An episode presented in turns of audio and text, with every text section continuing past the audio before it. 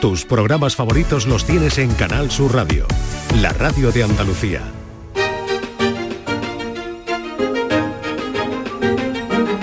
En Canal Sur Radio, Días de Andalucía, con Carmen Rodríguez Garzón.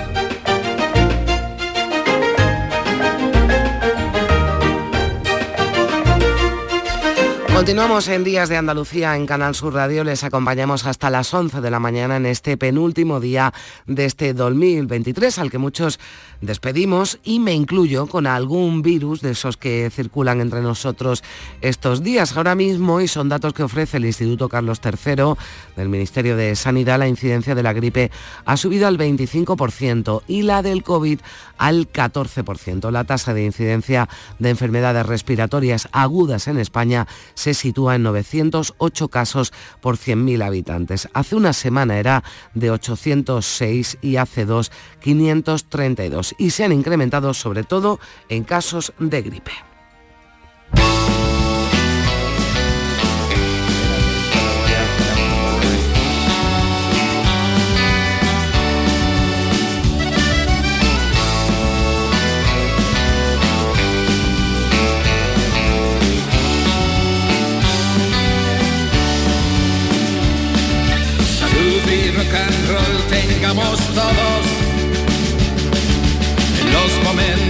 Duros a granel. Guitarras predispuestas en los ojos en los centros de salud sin duda son días de mucho trabajo, las urgencias se colapsan y esto repercute en la seguridad de nuestros sanitarios. Las agresiones en ambulatorios y hospitales son el pan de cada día y durante este año, aunque no es algo nuevo, han venido denunciando médicos y enfermeros que los insultos, las amenazas y las agresiones físicas se han ido incrementando.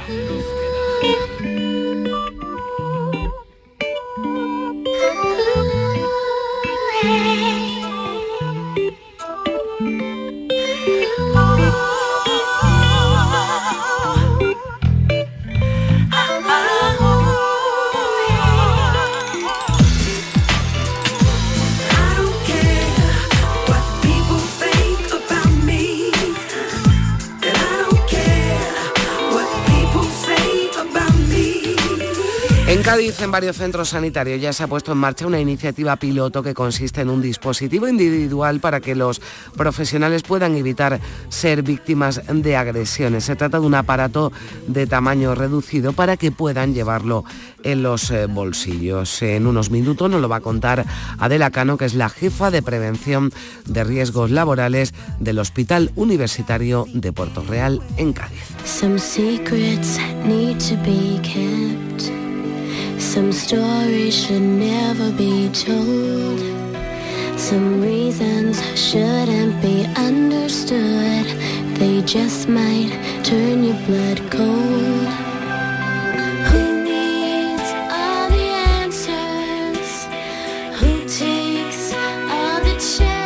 Y hablaremos también de los peligros a los que se enfrentan cada día los eh, periodistas, sobre todo en algunas zonas del mundo. 45 reporteros han sido asesinados, 521 encarcelados y 54 secuestrados en 2023. Ucrania y Oriente Medio son ahora zonas calientes, pero hay otros países donde ejercer el derecho a informar puede ser un pasaporte a la cárcel cuanto menos. El presidente de Reporteros Sin Fronteras en España, Alfonso Baluz, va a estar con nosotros aquí en Días de Andalucía.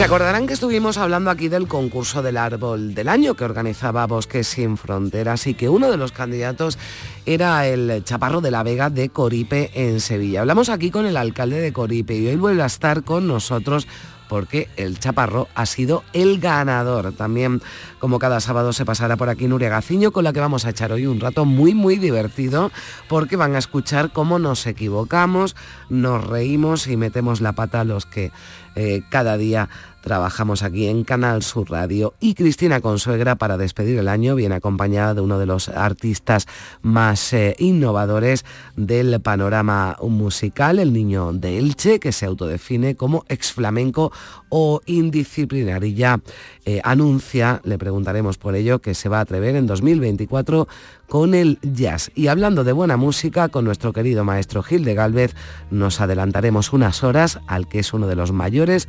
acontecimientos musicales del año, con el que empezaremos el 2024.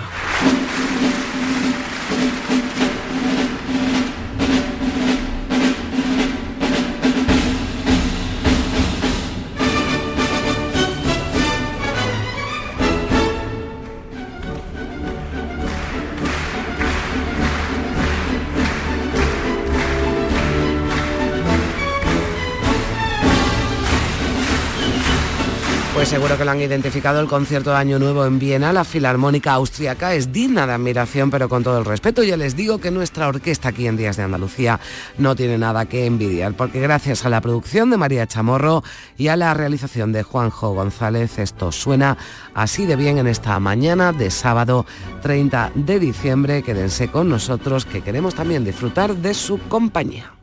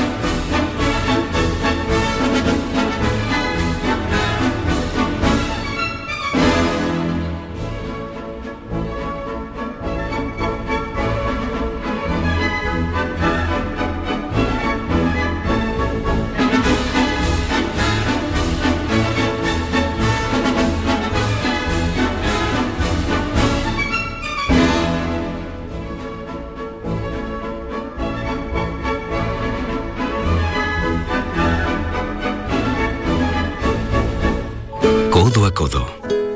Así salimos a la calle. Vamos a por todas. Nos levantamos a tope. Mano a mano. Nos superamos una y otra vez. Nos reímos, nos emocionamos.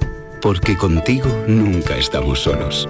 Después de 85 años trabajando por una sociedad mejor para todos, en Grupo Social 11 tenemos claro que la igualdad de oportunidades se hace desde el respeto, codo a codo.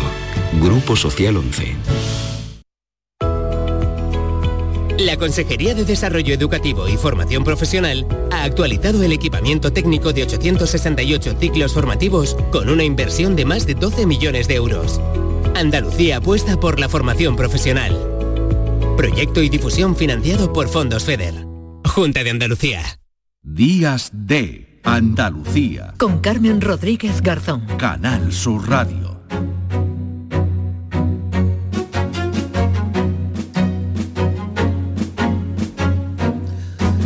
La mañana y 9 minutos. Imagino que muchos de ustedes han pasado por un proceso gripal, están en ello, conocen a alguien de su entorno que se ha contagiado de algún virus. Y es que son días de reuniones con familia, con amigos y es eh, fácil, más que fácil, pillar algunos de esos eh, virus. Fíjense que el aumento de los casos de gripe y de COVID durante la semana de Navidad, solo entre el 18 y el 25 de diciembre, habrá que actualizar esto, se ha traducido en un aumento de las ventas de test de antígeno en las farmacias de las comunidades autónomas. Se ha superado el millón de unidades vendidas desde principio de mes. Esos test nos confirman si tenemos alguna infección respiratoria, bien de gripe o bien de COVID, que han aumentado un 6% las consultas en atención primaria. Y para eh, evitarlo, además de vacunarse, que nos lo piden desde la Consejería de Salud, la titular Catalina García recuerda que podemos, quizás debemos, volver a usar mascarillas, al menos en algunos ámbitos. Hace tiempo que estoy solo. Que tendríamos que volver a utilizar algo que no ha defendido muy bien durante la pandemia, que ha sido la mascarilla. Mascarilla que debemos utilizar siempre que tengamos síntomas de infección respiratoria y que deben de utilizar los mayores, aunque no la tengan, para protegerse de personas que en ese momento no tienen unos síntomas respiratorios, pero pueden tener una infección respiratoria. Hace tiempo que estoy solo y que perdí la cabeza. Hace tiempo que estoy loco, no me lo tengas en cuenta. Soy una especie de bicho raro que se conserva en soledad y aunque me apunto nunca disparo, siempre me suelo perdonar. El aumento de los casos de gripe y de COVID durante la semana de Navidad, como decimos, se ha traducido en un aumento de la venta de test de antígeno. En las farmacias nos cuentan esa venta de pruebas eh, se ha triplicado.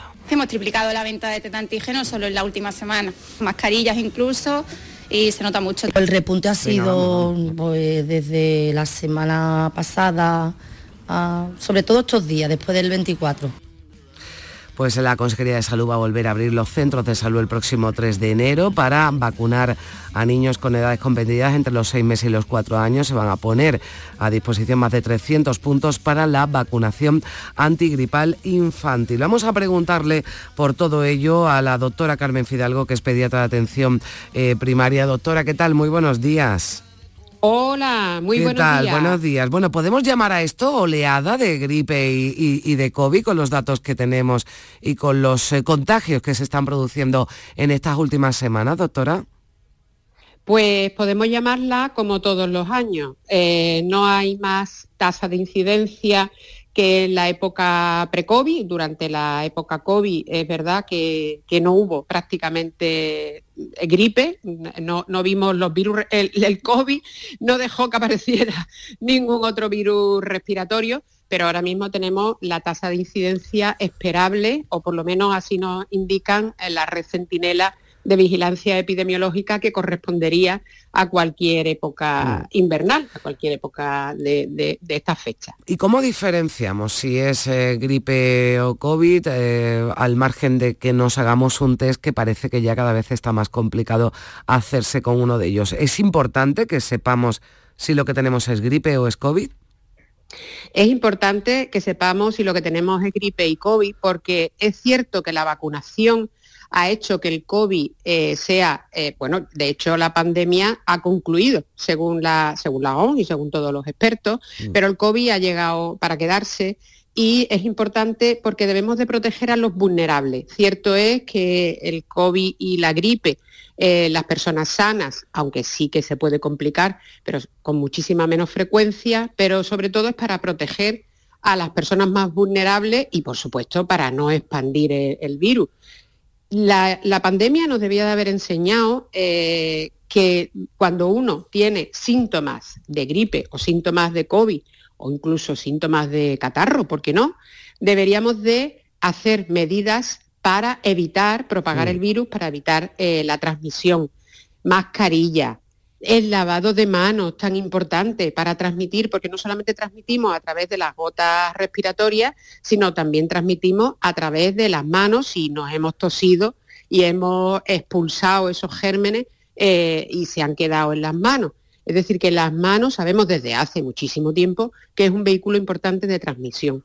Mm. Así que sí que es importante hacerse el test, porque, hombre, si no queremos transmitir el, germen, pues mm, así podremos tomar un poquito mm, mm. de medidas de evitación, de propagación y de prevención.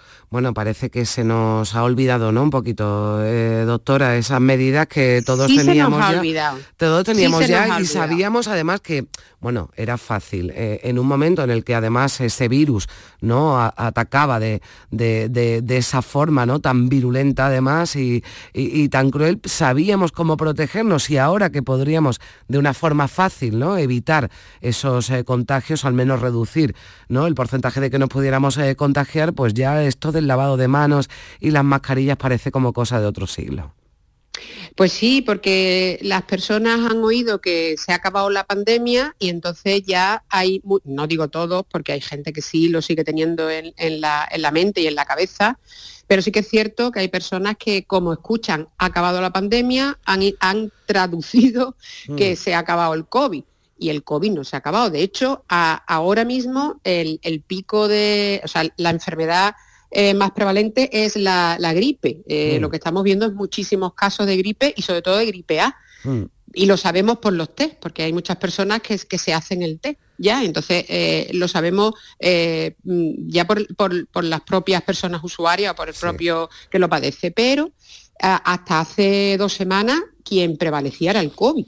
Es decir, que ha acabado la pandemia en el sentido de lo que es una pandemia, pero eh, el COVID existe y el COVID, y hay COVID entre nosotros. De hecho, ya digo que, que era lo prevalente antes que la gripe.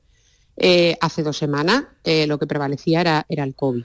¿Y cuándo debemos, doctora, acudir a urgencias? ¿Qué síntomas debemos presentar eh, para que bueno, pues acudamos al centro de salud urgencia? Porque estamos viendo desde luego que se ha incrementado eh, en un porcentaje ¿no? alto las eh, personas que acuden ¿no? a, su médico, a, las urgencias, pues con, los síntomas ¿no? propios de, este tipo de, de enfermedades. ¿Cuándo debemos ya decir, estar en alerta y decir, tengo que, acudir a mi, a mi médico por si, bueno, pues puede derivar esto en algo más grave? Pues esto no ha cambiado, todos los años eh, es lo mismo. Cuando uno tiene síntomas de un catarro o síntomas de una gripe iniciando, que además ya te puedes diagnosticar por el autotest, no debe de acudirse al médico puesto que no tenemos ninguna herramienta para, para evitar que se complique ni para curar. Los virus respiratorios, que al fin y al cabo la gripe es un, virus, el influenza A y B, la manera de prevenir que eso quiero recalcarlo y mucho, es la vacunación. Lo que hay que hacer es vacunarse, que eh, se ha hecho un gran esfuerzo y eh, de hecho, mm, creo que lo estabas comentando antes, se está vacunando sin cita, se ha ido a los mercados de abasto incluso para vacunar. Y me, me gustaría recalcar el gran esfuerzo que está haciendo sobre todo la enfermería para que ni- ninguna persona se quede sin, mm, que lo desee, porque la vacunación en este país es voluntaria, se, se quede sin, sin vacunar. Entonces, eh, igual que el COVID, que también eh, la vacunación ha Mm. girado y ha cambiado la evolución de la enfermedad. ¿Cuándo acudir a urgencias? Pues cuando no es una gripe eh, habitual o cuando no es un COVID habitual. Es decir, cuando es una fiebre que, sobre todo alta, que dura más de tres o cuatro días, cuando es una sintomatología que no acaba de mejorar en 10 o 12 días o incluso que está empeorando a lo largo de esa evolución, cuando se tiene dificultad para respirar, pero dificultad para respirar no de nariz, dificultad para respirar de pecho, cuando hay un decaimiento grande, cuando hay manchas extrañas o raras por el cuerpo o cuando se está demasiado adormilado. Es decir, un poco de sentido común. Cuando uno tiene gripe, eh, tiene fiebre alta, tiene el típico trancazo, tiene mialgia, tienes artralgia, te haces tu té y es una gripe y no tienes dificultad para respirar ni tienes ningún síntoma fuera de lo que es una gripe, pues no debe de acudirse al médico. Y si se acude, por favor, usando mascarilla. Hmm, Vale, pues eh, hay que tenerlo en cuenta y también recomendable recuperar esa mascarilla, sobre todo para no contagiar si uno tiene el virus y para evitar que se contagien pues en lugares donde haya eh, mucha afluencia de, de personas. Esto también lo aprendimos en la época del COVID, pero como decimos parece que se nos ha olvidado, así que no está de más si le parece, doctora, que aquí lo, lo recordemos. Yo le agradezco. Claro, de Sí, hecho, sí. de hecho, eh, lo que está pasando ahora es que, claro, hombre, eh, es cierto que, que la, la Navidad hay que celebrarla y son fechas entrañables, que uno se reúne con los amigos, con la familia, con los compañeros de trabajo, pero si, si hay que empezar a pensar, yo creo que esto además debería de quedarse ya para siempre. Mm, eh, hay que pensar que si uno tiene sintomatología de estar mm, con algún virus respiratorio, pues o no acudir o si se acude, se acude con mascarilla y, y sobre todo y fundamentalmente deja que lo recalque porque me parece Sí. muy importante vacunación. Bueno, pues ahí está. vacunación, vacunación. Vacunación, eh, bueno, pues eh, si uno tiene una gripe sin síntomas graves ya sabemos que cómo, cómo pasarla, pues unos días en casa, en cama. Camita, mimito, caldito, infusiones, Pues, lavadito con suero fisiológico y acurrucadito. Bueno, suena hasta bien lo de ponerse malo, escuchándola, escuchándola usted, doctora, suena, suena hasta bien, dice una, bueno, pues Claro, mimito, mimito, hay que dar mimito con mimito casi todo No se, se cura, se ¿no? suele, se suele recuperar. y Está con mucho claro que cardito, sí, cardito bueno. de la mami. Ese, exactamente, ¿no? Ese sana, sana, culito de rana. sana, claro. sana, que te doy un besito y te cura enseguida. Doctora Carmen Fidalgo, muchísimas gracias y que bueno que tenga un feliz año nuevo, que estamos ya a punto de despedir Igualmente, este muchas 2023. felicidades para todo el mundo, Gracias. salud y bienestar Y y, y eso, prevención. Que Salud, no nos salud. falte, que no nos falte la, la salud, eso Que sí. no nos falte. Gracias, adiós, adiós. Nada, a vosotros, hasta luego. Soy una especie de bicho raro que se conserva en soledad. Y aunque me apunto nunca disparo, siempre me suelo perdonar. Y es que nadie me puede ayudar. Que estoy enfermo, que nadie me puede curar. Que solo quiero un poco de tranquilidad. Que estoy enfermo, que nadie me puede curar. Que solo quiero un poco de tranquilidad que estoy sintiendo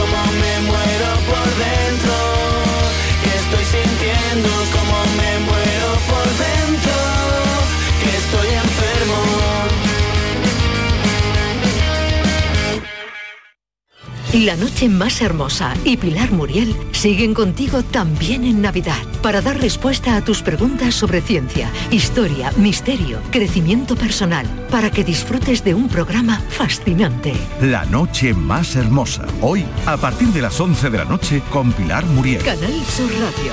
Somos más Navidad. 9 de la mañana y 22 minutos, lo decíamos antes, los centros de salud sin duda son días de mucho trabajo, las urgencias se colapsan y esto también repercute en la seguridad de nuestros eh, sanitarios. La Consejería de Salud ha iniciado en Cádiz una experiencia piloto con los profesionales sanitarios que llevan ya dispositivos individuales para protegerse frente a las agresiones y que han demostrado su eficacia. Según el Servicio Andaluz de Salud, entre enero y junio eh, de este año se contabilizaron 863 agresiones, el 17,6% han sido físicas. Hablamos de 5 agresiones de media al día. Vamos a saludar a esta hora a Adela Cano, que es jefa de prevención de riesgos laborales del Hospital Universitario de Puerto Real en Cádiz. Eh, Adela, ¿qué tal? Muy buenos días. Buenos días. Bueno, cuéntenos, cuéntanos en primer lugar cómo funciona este dispositivo individual, eh, si ya están midiendo también eh, el efecto ¿no? que, que- buscan, el de protegerse ante las eh, agresiones. Mm, En primer lugar, hay que tener en cuenta de que el dispositivo de las alarmas individuales es un complemento a los dispositivos que ya existen, a las medidas que ya existen eh, implantadas en el Servicio Andaluz de Salud. ¿vale? Entre ellas podemos contar como bastantes importantes pues las dobles salidas, los diseños de los puestos, la, la formativa, informativa, eh, el, el botón antipánico y como complemento a, esta a, a las medidas que ya estaban implantadas, pues eh, desde el 2022 se inicia eh, primero en, salud mental de los centros periféricos de especialidades del puerto de Santa María y de Chiclana, que teníamos un número considerable de agresiones, pues se implantan desde agosto de 2022. Es un dispositivo pequeño. y Si puedo hacer una demostración, ¿puedo poner el sonido para que se escuche? Sí, claro. Vale, eso simplemente tiene una anilla, es un dispositivo pequeño que pueden llevarlo colgado en el bolsillo, simplemente es, la anilla de las pega, como podéis haber escuchar, eh, es un sonido que es mm, fácilmente identificable, lo que permite por una parte es un elemento disuasorio ante una posible agresión, ¿vale? Y sobre todo también que permite alertar a los compañeros que están alrededor o los vigilantes de seguridad, en el caso del que el centro tenga vigilantes, ¿vale? Pues eh, permiten acudir de forma rápida y evitar que la, que, que el- eh, la agresión se pueda materializar. Bueno, es como una especie de llavero, ¿verdad? Del que se tira y provoca ese, bueno, ese sonido Sí. que no, que no, que ha Ese sonido que hemos nos ha puesto Adela, pero es verdad que es un dispositivo digamos discreto, es decir, ya el, el sanitario, el profesional, si ve que se encuentra en una situación de riesgo de peligro, pues lo activa, pero lo puede llevar, ¿verdad?, en un bolsillo sin que nadie detecte bueno, pues el que- bolsillo. que lo lleva y demás. Y ya eh, le, le- bueno, ya, ya sabemos cómo funciona. Ahora hablar, bueno, nos contabas también que hay otras otras medidas, pero ya esta sí se está Sí. midiendo, ¿no? El efecto que, que tiene, el de, el de Sí, sí. protegerse, ¿verdad? Sí. Exactamente. En, el 2022 pues, repartimos 64 en los centros periféricos. En el primer semestre habían, habían sucedido cinco agresiones, ¿vale? De ellas algunas eh, físicas, ¿vale? Y en el segundo semestre, desde agosto nosotros cuando lo implantamos, tuvimos ninguna agresión se utilizó en varias ocasiones y permitió que los compañeros eh, acudieran rápidamente y no se produjo ningún tipo de agresión física. Bueno, pues, eh, en urgencia lo hemos puesto en agosto también del 2023, repartiendo 287 eh, y mm, se han utilizado en varias ocasiones, ¿vale? permitiendo igual que no se materialice la, agresión. Eh, porque Adela, ¿son las urgencias los lugares donde más se producen esas agresiones, donde los profesionales sufren esas agresiones físicas o, verbales? En mi caso no. Sí. Vale, cuéntanos. Sí. No, en, el caso del Hospital Puerto Real, que es lo que yo puedo em, explicar, vamos, donde se han producido más es en los centros periféricos en el ámbito de la salud mental. Bien, o sea, ahí es donde se... La en urgencia también se produce, también se produce en urgencia, pero es un número menor. ¿Han notado un incremento de las agresiones? Eh, bueno, le iba a preguntar este año durante las últimas semanas cuando son, bueno, pues más personas las que están acudiendo, ¿no? A los centros sanitarios. No, no, es verdad que hay más presión asistencial, mm, pero nosotros no hemos notado ningún aumento de las agresiones. Bueno, pues es sin duda una, una, buena noticia. Ojalá, ojalá que hablemos en la próxima vez y me diga que en Puerto Real y en Cádiz y ojalá en toda Andalucía hay eh, un nivel de, bueno, el nivel de cero, ¿no? De agresiones que es como debería de ser, porque ojalá. Ningún, problema, ¿verdad? De la justifica ninguna agresión, pero parece que hay todavía quien no, quien no lo entiende. Mm. Y, hablamos de cinco agresiones de media al día en Andalucía. 863 solo en los primeros seis meses del año, el 17,6 han sido físicas, es verdad que, que, son las agresiones eh, físicas, bueno, pues las que, eh, las que más preocupan, pero también, desde luego, cualquier insulto, cualquier amenaza que recibe eh, cualquier sanitario no, no está justificada. Si alguien tiene algún problema, algún malestar, bueno, pues esa queja, ¿verdad? Que la que la encauce por, por, por los cauces, eh, eh, bueno, pues eh, normales, ¿no? Y pacíficos. Exactamente. nunca la violencia puede justificar ningún tipo de problema, ni va a solucionar ningún tipo de problema. El utilizar la violencia no, vaya, no va a hacer que ningún, ningún paciente consiga solucionar su problema, quizá incluso agravarlo. Claro. Porque nada justifica la violencia hacia un profesional sanitario. Bueno, son los propios profesionales sanitarios los que también tienen presión y lo vimos, eh, bueno, pues en la, en la pandemia, que ya parece que nos hemos olvidado, ante lo hablaba con la doctora Carmen Fidalgo, que nos habíamos olvidado de las medidas de prevención para contagiar los virus, pero también se nos ha olvidado en ¿eh? que salíamos todos los días aplaudir a nuestros sanitarios y ahora cuando vayamos al hospital recordemos también ese trabajo ¿no? que hacen estos profesionales, no solo en la pandemia, sino en el día a día. Así que ahí queda también nuestro nuestro bueno, pues, eh, reconocimiento a, los trabajadores que queríamos aprovechar, hablando de, esta iniciativa que se ha puesto en marcha en Cádiz, pero que se va a extender a toda Andalucía, esos dispositivos individuales y que, están, también a eso. que están funcionando. Me uno a esa bueno, Adela Cano, que tenga usted todos los profesionales también del Hospital Universitario de Puerto Real en Cádiz una feliz entrada de, año. Muchísimas gracias por estar con nosotros. Igualmente, feliz año y buena entrada de año. Adiós. Adiós.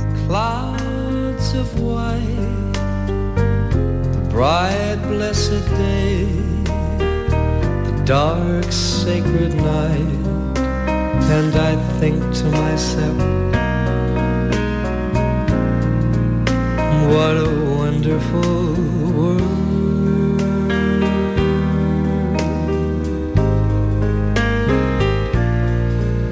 I see trees of green, red roses too. I see them bloom for me and you, and I think to myself. What a wonderful world.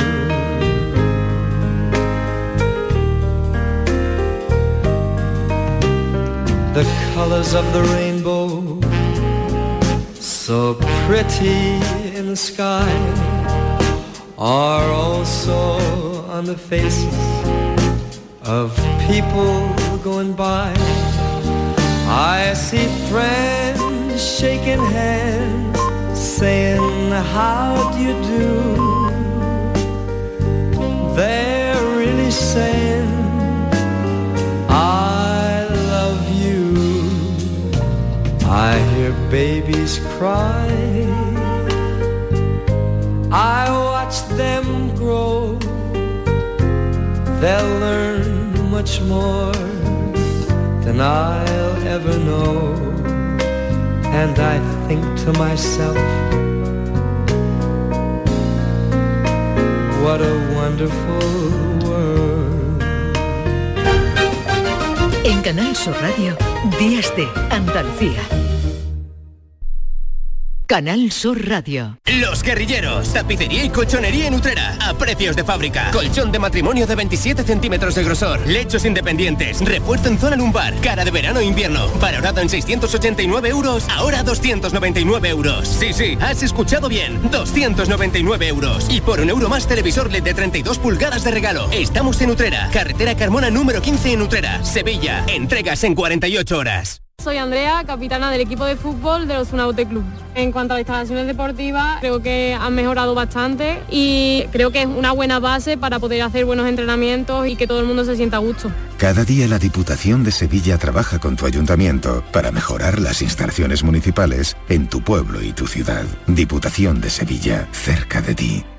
¿Ya conoces las lavadoras Nevir? Lavadoras de hasta 12 kilos con motor inverter y etiqueta energética clase A. Porque Nevir siempre piensa en el ahorro de la factura de la luz. Con las lavadoras Nevir podrás esterilizar la ropa deportiva y disfrutar de su velocidad de centrifugado y sus tres modos de lavado rápido. Disponible en tiendas Factory Electrodomésticos Marisol. Coria del Río está llevando a cabo la rehabilitación integral de la Plaza del Limonar en el barrio de la Blanca Paloma dentro de la operación 06.1 de la Estrategia de Desarrollo Urbano Sostenible e Integrado cofinanciado al 80% por el Fondo FEDER. Ayuntamiento de Coria del Río Unión Europea. Una manera de hacer Europa. Vive la magia de la Navidad en el Centro Comercial Los Alcores. Visítanos y disfruta de todas las actividades que tenemos para ti. Portal de Belén, actividades infantiles en nuestra ludoteca y la visita del paje real para que los más peques de la casa puedan entregar su carta. Además, envolvemos tus regalos gratis. Consulta horarios en ccalcores.com. A92, salida 7, Alcalá de Guadaira, Sevilla. Centro Comercial Los Alcores. Mucho donde disfrutar. Canal Sur Radio te desea una feliz Navidad. Canal Sur Radio. Somos más Navidad. Lo tiene el fan y la rapera, el ciclista y la motera, el que se viste de gala y el que celebra en pijama. Es un extra de ilusión. ¿Y tú? ¿Tienes ya tu cupón del extra de Navidad de la 11? No te quedes sin él. El 1 de enero, cupón extra de Navidad de la 11, con 80 premios de 400.000 euros. Todos tenemos un extra de ilusión. A todos los que jugáis a la 11, bien jugado. Juega responsablemente y solo si eres mayor de edad. Días de Andalucía. Con Carmen Rodríguez Garzón. Canal Sur Radio.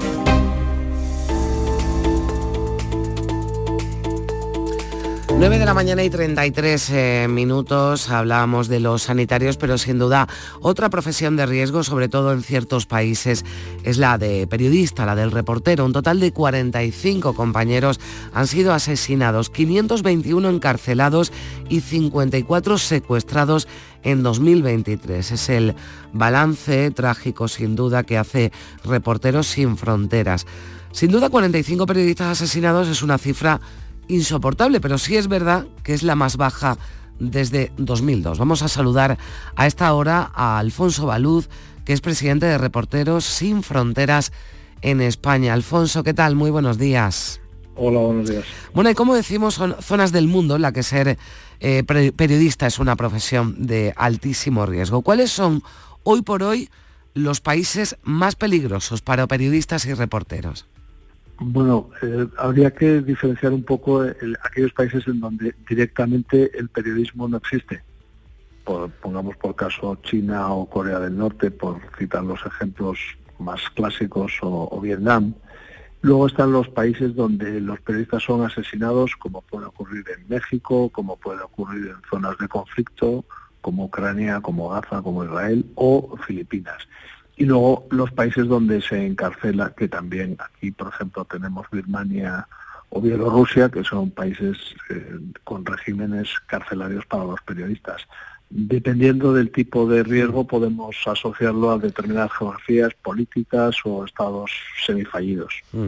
Bueno, sí es verdad que hoy por hoy no el, mayor número eh, de, periodistas eh, fallecidos o una un porcentaje alto ¿no? de, esos periodistas, perdón, no fallecidos, asesinados, eh, pues se ha producido en en Oriente Próximo ¿no? y en Ucrania, en zonas de, guerra, ¿no? en lugares que son ciertamente peligrosos para trabajar. Sí, en el caso de, bueno, del conflicto entre Israel y Hamas, pues eh, hasta el momento son 69 periodistas asesinados, de los cuales 62 en territorio palestino, cuatro israelíes eh, que fueron asesinados el 7 de octubre por por los miembros de Hamas y tres libaneses eh, en el sur del Líbano. En el caso de, Gaza, nosotros hemos ido cotejando los datos que son posibles de contrastar, que, mm. como te puedes imaginar es una situación muy complicada, y el número de periodistas asesinados, para nosotros la cifra es clara. los eh, bombardeos indiscriminados sobre población civil de manera sistemática que ha practicado el ejército israelí, es un crimen de guerra, por tanto los consideramos todos asesinatos. Luego ya eh, determinar en cada caso si estaban trabajando o si fueron asesinados por ser periodistas es lo que nos, mm. nos falta por, completar. Pero tenemos ya denuncias ante el Tribunal Penal Internacional por, por este, estos asesinatos. Bueno, decía que 45 asesinados, ¿verdad? Eh, Alfonso, es una cifra terrible, pero sí es verdad que ha ido descendiendo, ¿no? ¿Cuáles, ¿Cuáles son los motivos a vuestro juicio? Bueno, por un lado, digamos, hay aspectos positivos como puede ser una mejora en la formación de los periodistas, contar con mejores recursos, y estamos hablando de prensa internacional sobre todo, porque el, periodista local sigue siendo asesinado y sigue siendo víctima, la, primera víctima, ¿no? Y por otro lado también lo que ocurre, y esto pues es para reflexionar, es la autocensura. En México el año pasado fue muchísimos asesinatos, no ha mejorado para nada. Lo que ocurre es que los periodistas probablemente con autocensura y menor exposición a riesgo físico pues han evitado la muerte. La muerte es cierta en muchos casos. También hay lugares donde ya no se va a cubrir el conflicto. Podemos hablar de Libia, podemos hablar de Siria, podemos hablar de Eritrea, pues son zonas oscuras del planeta y luego también, eh, por desgracia, la falta de, despliegue de muchos medios que cada vez tienen menos mm. presupuestos y envían menos periodistas. O sea que este, este descenso también va acompañado de un descenso de la presencia de los periodistas internacionales. Pues eh, ahí está también, ¿no? Esos eh, motivos. hablamos de la peor consecuencia, que es la, la muerte, pero son centenares. Alfonso, los encarcelados ya nombrabas algunos ejemplos. Ayer mismo conocíamos la noticia de un periodista turco que había señalado casos de corrupción en la judicatura del país y directamente encarcelado, eh, dicen las autoridades turcas, por poner en la diana a un fiscal. Otro compañero en Túnez, también noticia de este viernes, por críticas a la ministra de, Comercio. Esto es un día a día, aunque hablabas de, de, de China, ¿no? Que que se lleva la palma ¿no? de, con periodistas encarcelados. Pues sí, por desgracia, el mayor número de periodistas está en China, como todos los años esto es así, aunque el mayor número de periodistas encarcelados en proporción a la población es Birmania, que tiene muchísimos más periodistas encarcelados en relación al número de periodistas y la población general.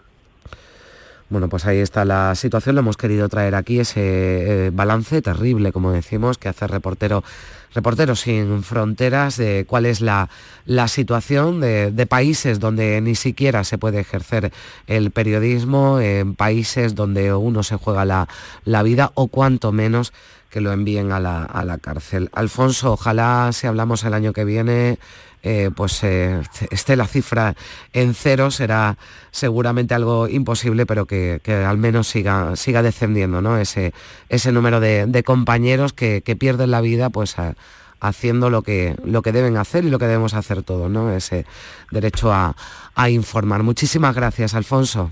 Feliz año nuevo. Gracias. Adiós.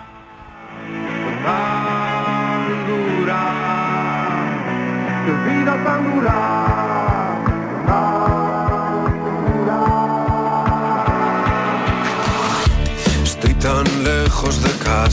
estoy considerando mudarme a la luna. Tan subido, tan asa, que un día reventar como pompa de espuma. Y tú estás cerca de casa, volviendo de algún sitio que nunca te ayuda. Tan jodido, tan nada, culpando al delantero que nunca la enchufa. A veces nos extrañamos y nunca lo decimos, nos engañamos. Tan machos, tan despiadados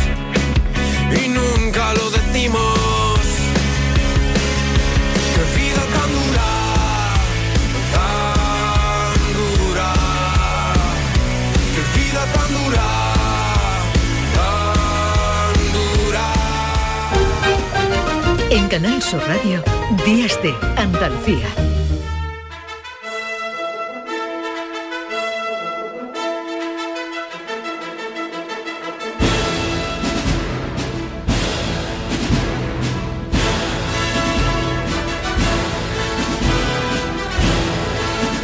Nueve y 41 minutos, en 19 minutos estaremos ya a las 10 de la mañana, nos vamos a ir a esta hora hasta Santi Ponce, en Sevilla, donde este sábado tienen la última oportunidad de viajar en el tiempo y celebrar pues el fin de año eh, como lo hacían en la antigua Roma con los eh, Saturnales, unas fiestas que se consideran pues el origen de la, de la Navidad, se iluminaban calles, se daban regalos y se celebraba pues con vino, así que tampoco hay mucha diferencia en cómo lo celebramos actualmente. Alejandro Vera es eh, coordinador de Saturnalia. Hola Alejandro, ¿qué tal? Buenos días.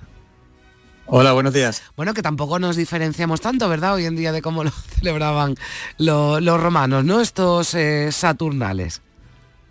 Pues sí, la verdad es que se, se reproducen hoy en día una serie de actividades que se desarrollaban también en época romana, aunque fuese una actividad pagana, pero que después el cristianismo bebió bastante de, de esas costumbres que eran tradicionales. Bueno, cuéntanos qué podemos hacer, qué nos eh, enseñáis en esta ya última oportunidad, porque el pasado sábado día 23, ¿no? Se celebró, digamos, la primera cita de Saturnalia y hoy 30, ¿no? Pues ya es la, última oportunidad para acudir a Santiponce y hacer qué, qué es lo que vamos a hacer si nos vamos hasta, hasta allí. Bueno, pues eh, en esta edición eh, se han programado una serie de actividades, principalmente eh, se, se han habilitado una serie de visitas guiadas, aut- mm, teatralizadas, porque una de, la- de las costumbres dentro de las, Saturnales era que, bueno, como era un momento de festividad y de celebración, de cambio de ciclo, de, fin de la siembra, en el que la gente se echaba a la calle a, divertirse, pues una de, la- de las costumbres era el del cambio de roles, de forma que muchas veces los dueños de los esclavos hacían como sus siervos y, los esclavos ejercían un poco las veces de, de- señores y tal. Entonces la, la visita, se, se han evitado una, una visita, una serie de visitas al centro cotidiano Vitae, que, que es un centro que está en el centro del pueblo, que replica, reproduce una casa, una domus romana completa. Y eh, este, de esta forma, pues los esclavos nos van a enseñar esa, esa casa como si fuera la suya. Y entonces vamos a poder apreciar lo que era una casa eh, completa con su mobiliario, con los estucos en las paredes, con, eh, con eh, los mosaicos en el suelo y, y nos van a explicar los- las costumbres desde dentro, haciendo las veces de que son realmente los dueños de esa casa. Esa es una de las actividades que tienen una serie de sesiones a lo largo del día, pero hoy el- la actividad estrella es una, una visita también, pero que incluye degustación de, de vino romano y de algún producto, como por ejemplo un queso que se elabora siguiendo una receta de, columela. Y se van a poder pues, ap- apreciar eh, también sabores que están vinculados a esta festividad. Eso es hoy 30, ¿no? Esa actividad que se llama In Vino Veritas, ¿verdad? Y que se puede, bueno, pues se hace una parada, se hace una eh, degustación en esos eh, vinos de la, de la bética que siguen, ¿no? Digamos, la, la, la forma, ¿no? Tradicional de elaborarlas de, de- de los romanos. Sí, los vinos que utilizamos son vinos beti- eh, Baéticas, un proyecto que, que lleva ya unos años, eh, en el que se, se ha podido reproducir una serie de vinos siguiendo la forma de elaboración que, que hacían los romanos. Eh, y bueno, es muy interesante por eso, por descubrir un poco la diferencia de gustos. Eh, no solamente se van a, poder eh, probar, sino que también se les va a explicar dónde era y cómo era el consumo, quién tenía derecho a, a, disfrutarlos y quién no, ¿no? Mm. bueno, es decir, que realmente es una actividad que engloba no solamente eh, una visita y un tema de, información y muy didáctica, sino que eh, eh, te abre un, poco todos los sentidos, porque vamos a poder oler como, como olían, porque estaban especiados, mm. vamos a poder disfrutar también de esos sabores. Entonces, bueno, está abierto al público en general, es decir, que no solamente está abierto a, los mayores, los pequeños van a poder tomar un mosto, evidentemente, sin, sin alcohol. Porque todas las actividades de esta de Saturnaria, al ser una actividad navideña, están abiertos a familias, ¿no? Para que puedan venir y disfrutar en familia y siempre se han enfocado de esta forma. Bueno, y lo mejor además que son eh, es una actividad gratuita, ¿no? Solo hace falta que creo que todavía se puede, ¿verdad? Porque creo que había una visita a las 10, igual ya para esa vamos justitos si nos estás escuchando. Pero esta tarde, ¿no? Sigue, lo digo por si alguien quiere, quiere apuntarse a última hora. ¿Qué tiene que hacer, Alejandro? Bueno, pues eh, las visitas son gratuitas, pero con reserva previa, obligatoria, eh, a través de una plataforma que es siglon.com. A partir de, ahí, bueno, eh, vienen todas las sesiones, si hay disponibilidad, porque bueno, estaban todos bastante llenos, con Saturnaria hemos tenido que duplicar, eran principalmente, inicialmente estaban previstos para el sábado pasado y para este sábado, tuvimos que ampliar a los viernes también, porque había mucha demanda, así que hemos hecho doblete, 22, 23, 29 y 30 eh, pero bueno, es posible que todavía queden alguna entrada. Yo recomiendo que, entren en la página, en la plataforma y a través de la búsqueda Saturnalia aparecen todas las actividades y que se inscriban a las que en las que haya plaza, claro. Bueno, pues ya lo saben, si quieren vivir, eh, bueno, la Navidad, por llamarlo los Saturnales, que eh, pues está el origen de los cristianos, ¿no? Después seguro que bebieron mucho, ¿no? De, lo, que, de lo que hacían los romanos en esa, en esa época, pues eh, muy cerquita de, Sevilla, de la capital, en Santi Ponce, allí pueden, pueden acudir. Alejandro Vera, coordinador de Saturnalia, muchísimas gracias por, por estar con nosotros y feliz año nuevo o feliz Saturno. Pues, pues eh, muchas gracias. Simplemente recordarles que, todas las actividades se hacen en este centro, Cotidiana Habitat, que está en el centro del pueblo, en la Plaza de la Constitución, para que no, no se pierdan. Y, lo dicho, eh, felices Saturnales, feliz Navidad y que vaya muy bien este año. Gracias Alejandro, adiós.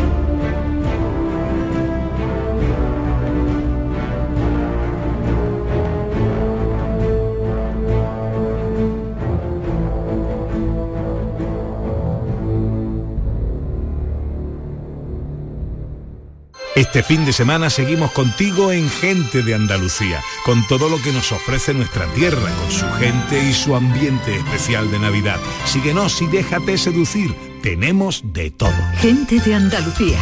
Este fin de semana también a las 11 de la mañana con Pepe da Rosa. Canal Sur Radio. Somos más Navidad.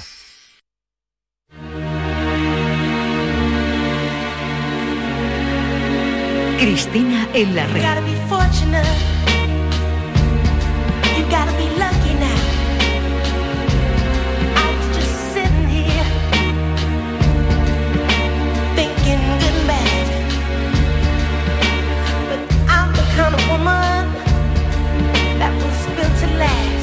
Nueve y 49 minutos, 10 eh, menos 11 minutos. Enseguida saludamos a Cristina Consuelo.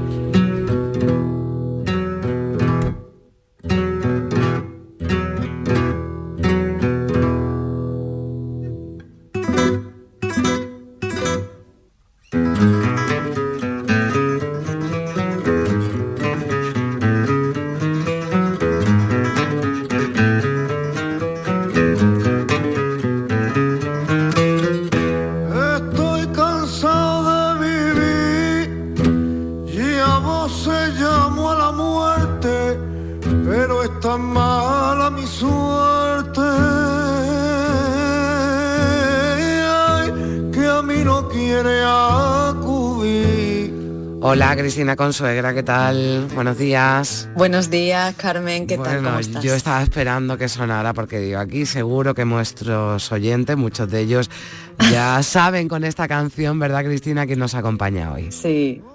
Sí, estamos escuchando Guajiras del Alma, que forma parte del álbum flamenco Mausoleo de Celebración y Muerte, que Niño de Elche publicó en 2022, un disco que es, es muy peculiar porque es celebración, es rito y ritual en torno al flamenco, ¿no? En torno a esa piel arcaica, pero también a esa piel de pieles que él siempre ha defendido y sobre, sobre la mirada artística que arroja en este disco, sobre la importancia de, de mirar la vida sentirla a través del arte, ¿no? Sobre el hallazgo, el asombro y todos estos temas, vamos a hablar con Niño de Elche este ratito que, que nos queda de radio. Bueno, Francisco Contreras Molina, Niño de Elche, ¿qué tal? Buenos días. Muy buenos días. Bueno, Muy ¿yo bien. cómo te llamo? ¿Cómo te llamo en la entrevista? En la charla, Paco. mejor dicho, que vamos... Claro, yo te iba a decir, Francisco, Niño, Paco, digo, ¿a ti cómo te llaman? Pues, Bueno, me llaman de muchas formas, pero Bueno, que se pueda decir cómoda. aquí a esta hora. Lo de niño de Elche, bueno, siendo de Elche, pues no tiene mucho misterio, ¿verdad, Paco? Pero tu familia eh, es andaluza, tiene origen andaluz de, de Granada y Andalucía está muy presente eh, en tu carrera y en todos esos proyectos que has puesto en marcha y todo lo que te queda, ¿verdad? Sí, claro. Bueno, Andalucía ya no solamente está presente en mi carrera, sino en mi vida. Claro, las comidas que hace mi madre, nuestros rituales y tradiciones en relación con el calendario tenían que ver con Andalucía, nunca con, con la cultura valenciana. Hombre, que te pusiste Elche que te podías haber puesto Granada, ¿no? Detrás del niño. Perfectamente, depende de la subvención donde caiga. bueno, Cristina, a ver. Bueno, como, como acabamos de decir, pues eh, flamenco mausoleo de celebración y muerte y él mismo acaba de decir que su vida eh, discurre mucho a través de, de los rituales y las ceremonias, ¿no? Se entiende, bueno, la vida es eso, puro ritual, ¿no? Pero este álbum no se, no se, no se entiende sin ese viaje o ese ensayo que él emprende hacia, hacia el flamenco arcaico, eh, muy exigente, esa piel de pieles que mencionaba al principio, ¿no? y que le ha permitido rodearse de creadores de, de distinto pelaje, que, que además le permite ya no solamente recuperar eh, un sentido artístico, sino ampliar la mirada eh, que él mismo ha arrojado sobre su trayectoria. Y Paco, yo te quiero preguntar sobre este tiempo tan, tan extraño que, muta de un día para otro, eh, ya no solamente en el, en el plano artístico, creativo, sino en cualquier em, eh, ámbito de lo humano. ¿no? Lo que hoy es vigente, mañana parece que, ya no tiene sentido. Pero el flamenco resiste, da igual la piel que se ponga, el traje del que se vista, ¿no? ¿Tú crees que es el flamenco la disciplina que posiblemente, o el lenguaje, a mí me gusta mucho hablar del lenguaje, el lenguaje que mejor está resistiendo a este tiempo o que el pulso, el mejor pulso que le está metiendo a este tiempo? Bueno, el flamenco tiene muchísimas herramientas que nos pueden ayudar a este verbo que, que, que es, que es muy, muy necesario utilizar, que es el de resistir, la resistencia, ¿no? Eh, eso es por, un lado, el flamenco tiene todo ese tipo de lenguaje, pero la música en general, yo creo que, agarrándome a una frase de Ramón Andrés, es un elemento, una disciplina, una forma de estar en el mundo que tiene la potestad y la facilidad de romper con el tiempo establecido, ¿no? Entonces todo eso es un nos, nos genera un espacio muy muy alentador, claro, porque no- porque nos aleja de las tendencias, de la velocidad del tiempo o del espíritu de la época que nos ha tocado vivir. Todo eso, hacer música, artes en generales, creo que nos, viene nos viene muy bien. Y el flamenco, pues bueno, pertenece a ese, a ese mundo, claro. Vamos acordando.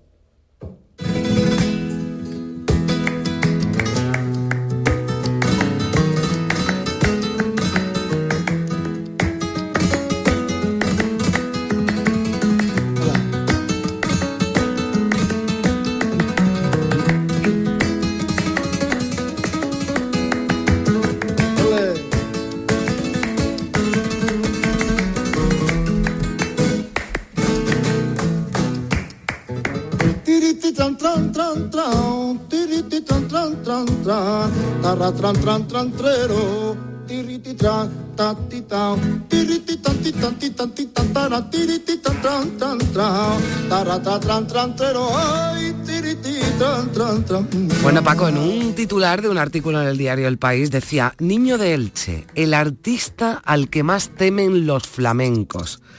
A ti te temen porque fíjate que algunos de los grandes como Camarón o el mismo Paco de Lucía fueron en su momento muy criticados, ¿no? Porque fueron los precursores de lo que se llamó el nuevo flamenco. Pero yo te he visto a ti que tú te autodefines como ex flamenco. Eh, ¿Esto qué es? A ver, lo de ser flamenco, ya no pertenece, ya no pertenece al flamenco tal y como se concibe. Cuéntanos esto. Eso es, pues esto último que has dicho tiene mucho sentido es una toma de distancia, al fin y al cabo, una toma de distancia con aquellos que utilizan la palabra flamenco y de los que yo no siento representado ni reflejado.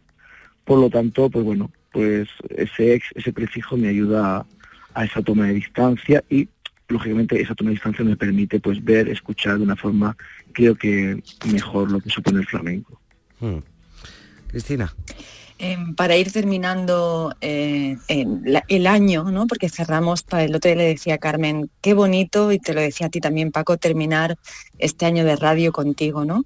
Y ha sido un año muy extraño en el, en el mundo del arte, de la cultura, eh, porque tiene todo de resistencia, ¿no? También tenemos todo de hallazgo, los que hemos decidido eh, tirarnos a este abismo, pero en este tiempo de cultura de las cancelaciones, eh, de, bueno, de, un fascismo extraño eh, que comienza a asediar también lo simbólico, em, ¿qué es el arte hoy en día? ¿Qué es la cultura? ¿Qué es diferente la cultura del arte? Tenemos que pensar tal vez eso, en el cómo funciona, ¿no? Porque es verdad que muchas veces estos términos se han convertido ya como términos estancos, pero está claro que yo creo que el territorio de la cultura artística, que es el que nos aquí nos trae, porque la cultura tiene que ver también con la gastronomía, con el sexo y con el lenguaje y todas otras cuestiones, ¿no? Pero la cultura artística yo creo que nos permite lo que hablábamos antes, ¿no? Yo hace poco escuché a Ulrich Seidel y había dos elementos, la resistencia, como bien has dicho, y después el elemento de la valentía. Entender que es un territorio de, valientes, tú eres un ejemplo, y entre tantos otros, los cuales proponen pues unas nuevas realidades de, de formas de editar o intensificar la realidad que, ya habitamos. ¿no? Claro, eso siempre es peligroso para los tipos de poder o las mentes más conservadoras. Pero creo que la valentía sigue siendo ese aliento que tenemos que seguir insuflando en, la gente por mediación de, las artes. Y mi canto se secará un día como se secan las flores. Mi canto se secará un día como se secan las flores. La muerte y la vida como la tinta negra y roja. Pues que no se seque tu cante, Paco, niño de Elche, ha sido un placer que tenerte aquí, como decía Cristina, en este último eh, sábado del año, en este penúltimo día del año. Cristina, eh, ¿verdad? Nos despedimos ya hasta el próximo año, hasta el día 6 de enero, que también estarás por aquí el día de, Reyes. Feliz año nuevo, Paco, que vaya todo muy bien y muy, y muy bonito. Y que sigas pasándote por aquí de vez en cuando con nosotros, ¿de acuerdo? Será un placer. Venga, gracias. Besos, Paco, besos, Cristina. Feliz año para todos y todas, una vida buena. Llegamos con Niño del Che a las 10 de la mañana y seguimos aquí en Días de Andalucía.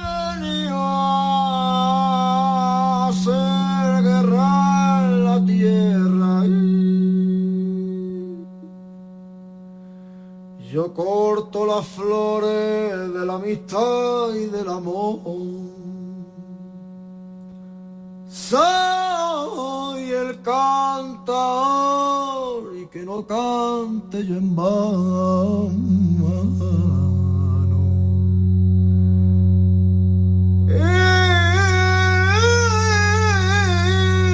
las flores del cacao se secarán como mi canto